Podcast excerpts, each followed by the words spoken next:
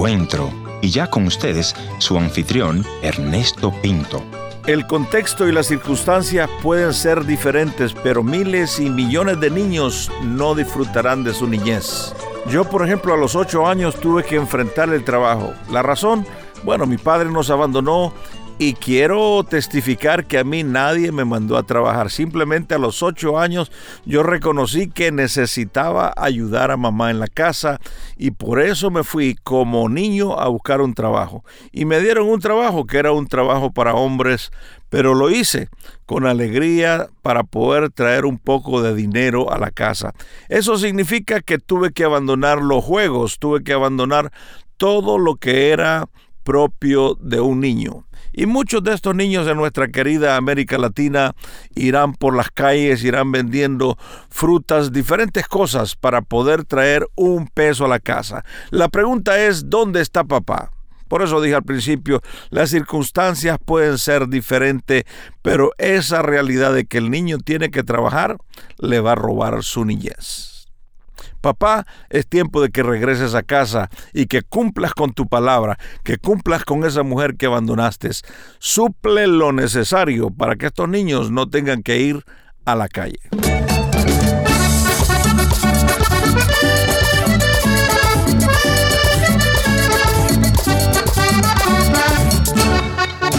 Historias que hacen sentido. Bienvenido al encuentro de hoy. Yo soy tu amigo Ernesto Pinto y en la audición de hoy voy a conversar con Vinicia, quien nos dice que ella tuvo que trabajar muy temprano. Bienvenida Vinicia y cuéntanos un poquitito acerca de ti. Mi mamá es madre soltera y tuvimos que trabajar desde niños, somos diferentes padres, somos muchos hermanos. ¿Cuántos hermanos eran? Diez por mí y a los seis, siete años. Hermanos? Sí, ¿Y diferentes padres? Sí, diferentes padres y desde 6 a 7 años comenzamos a trabajar en la chacra. Yo soñaba mucho, era una niña soñadora y no sé de dónde saqué, porque mis tíos y mi tía, eso no eran ejemplos, tomaban mucho, fumaban muchos y yo le dije a mis hermanos que nosotros no debemos ser así, que nosotros tenemos que trabajar duros para salir adelante y no ser como ellos tú tenías otra mentalidad, otra perspectiva de la vida. Así mismo es que mi madre es. ¿Qué pasó con la relación con tu padre? Y según mi mamá me contó que ella se embarazó, me tuvo y que mi papá se fue. ¿Tú no lo conociste? Antes no le conocí. Mm. Cuando era niña, una vez llegó mi papá a la casa de mis abuelos y me dio plata y caramelos y yo me fui corriendo a la cocina, estaba uno de mis tías y yo le dije que un señor me dio caramelo y plata, yo feliz de la vida me fui. Y ahí me contaron que él era mi padre. Pero no tuviste ninguna relación con él. No. No. Cuando era niña no.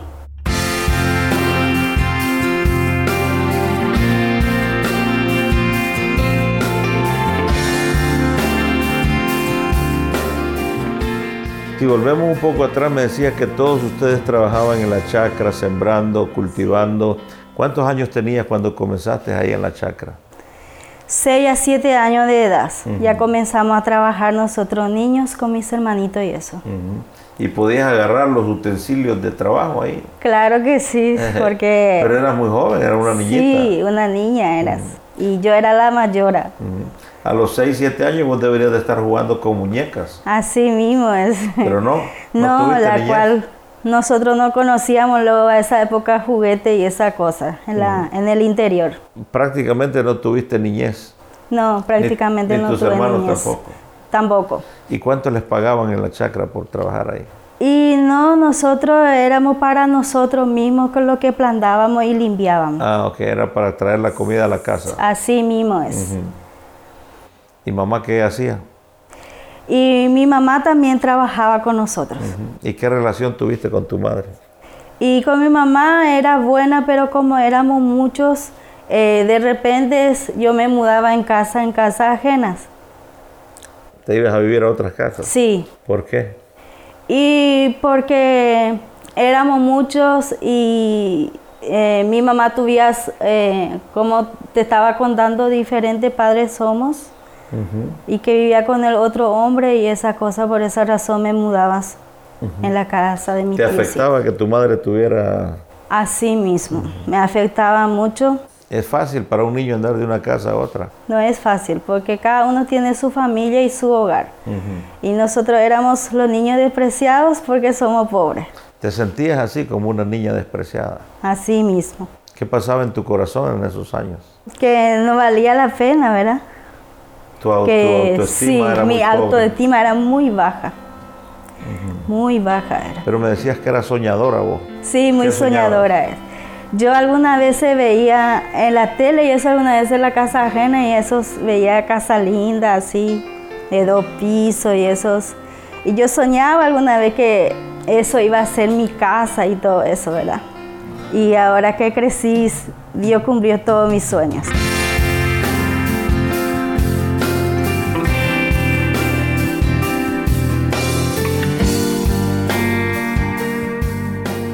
Me decías que a los 15, 16 años quedas embarazada, Así mismo, muy adolescente, muy adolescente. no sabías mucho de la vida o, No, o realmente lo hiciste intencionalmente. No, no sabía de la vida, no sabía que eso traería su consecuencia.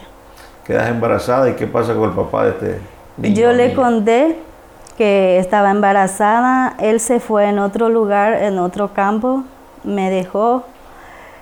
Y después un día eso, que mi papá vive acá en Asunción, eh, llegó en la casa de su hermano, uno de sus hermanos que tenía en Caguazú, Mm, en la colación de uno de sus sobrinas. Entonces, ahí le dijeron mi tío y eso que yo estaba embarazada. Y ellos me trajeron con su esposa. Y ahí yo llegué acá, en Asunción. Y ahí comenzó toda mi vida diferente. O sea que el hombre se dio la fuga.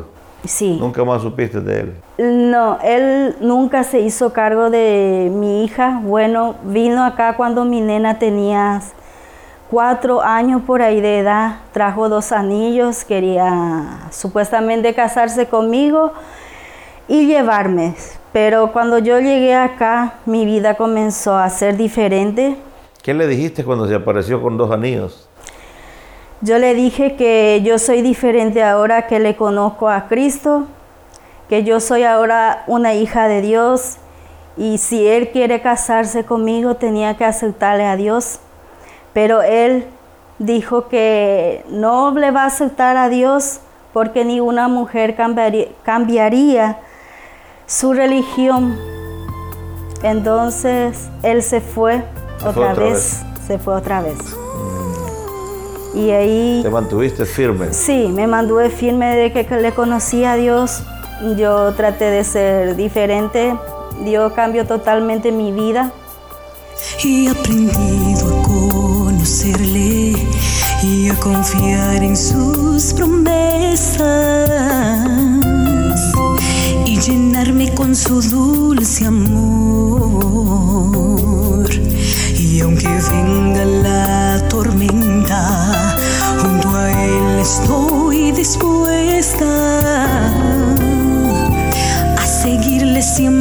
hasta el final.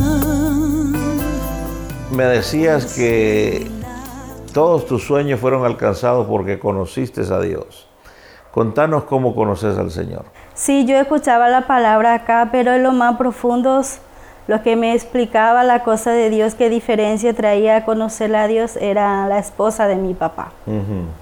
Ella era creyente Sí, ella es creyente. ujú, y te hablaba de Cristo. Me hablaba de Cristo y a través de ellas llegué a conocer a Cristo. En ese momento que conoces a Cristo, como tú dices, que me imagino que tienes que hacer una oración.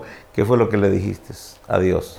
Y le dije a Dios que quiero que Él cambie mi vida, que Él entre en mi corazón y que desde ahí yo pueda ser, comenzar a ser persona diferente. Comencé a perdonar a todas las personas que me hicieron daños.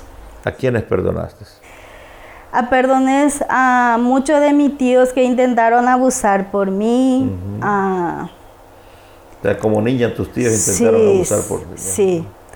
Y, pero nunca lograron. Mm. Y también le perdoné al papá de mi hija que me haya abandonado Mm. Y todo eso. Y también le perdoné a mi papá que me haya abandonado. ¿Cómo se hace una oración de esas? Por ejemplo, eh, ¿quieres perdonar a tu padre que te abandonó? ¿Qué le dijiste a Dios o cómo lo hiciste? Y le dije, Dios, ahora yo soy tu hija, te conozco, vos entraste en mi corazón. Vos le perdonaste a todos que te mataron, que te maltrataron, que te mm. escupieron. Todo le dije. Y yo ahora quiero ser libre y comienzo a nombrar los nombres y perdono en tus nombres. Quedo observando y no sé qué te pasa. Siempre que te miro, yo te veo triste recordando aquello que pasó hace mucho tiempo y por no conocerte me hizo tanto daño. Hay que aprender a perdonar y tu corazón no marchitar. Hay que descubrir el gozo del amor que habita en ti.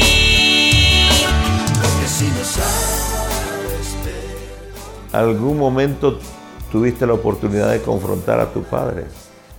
y decirle por qué me abandonaste o no? No, una vez le abracé y le dije que le perdono a todos porque me haya abandonado. ¿Y qué te dijo el papá? Y me pidió también perdón. Él, mm. él también me pidió perdón. ¿Cómo te sentiste? Me sentí una persona libre.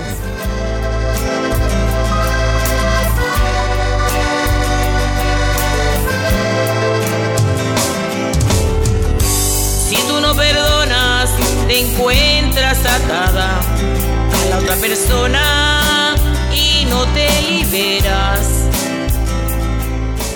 ¿Cuál sería tu mensaje a aquella niña que nos está escuchando, que tal vez tiene que trabajar, tal vez está en la calle, o tal vez está, alguien está intentando abusarla? ¿Qué tú le dirías? Le dirías que si ellos buscan ayuda, busca ayuda por una persona que le conoce a Cristo, a un pastor o a una pastora, que está dispuesto de ayudarlas, que le explicara que hay un Dios, que existe un Dios que le puede perdonar, que le puede ayudar. Y toda su vida cambiaría, que va a ser diferente, que Dios convertiría de una niña a mujer adulta feliz conociendo a Dios. Tal vez habrá alguna madre soltera que nos está viendo y escuchando en este momento y dice, estoy desesperada, no hay esperanza para mí. ¿Qué tú le dirías? Le dirías que, que existe una persona que se llama Jesucristo y que habla con Él y que Dios le ayudaría, le, daría, le abriría puerta y que si realmente él, ella desea cambiar y escuchar la voz de Dios, que Dios está dispuesto de ayudarla y que su vida va a ser cambiada realmente. Cristo es nuestra esperanza. Así mismo es. Quiero agradecerte por venir al encuentro de hoy. Muchas gracias a ustedes por invitarme y que Dios le bendiga y espero que sea útil mi testimonio.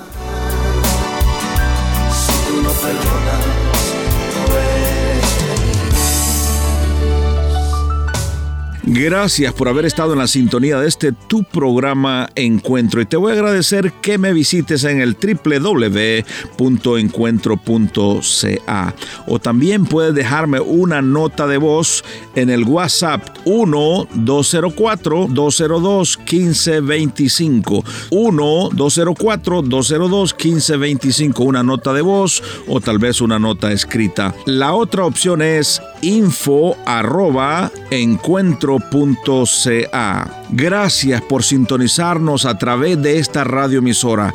Yo soy tu amigo Ernesto Pinto y al despedirme quiero recordarte que Dios te ama y yo también.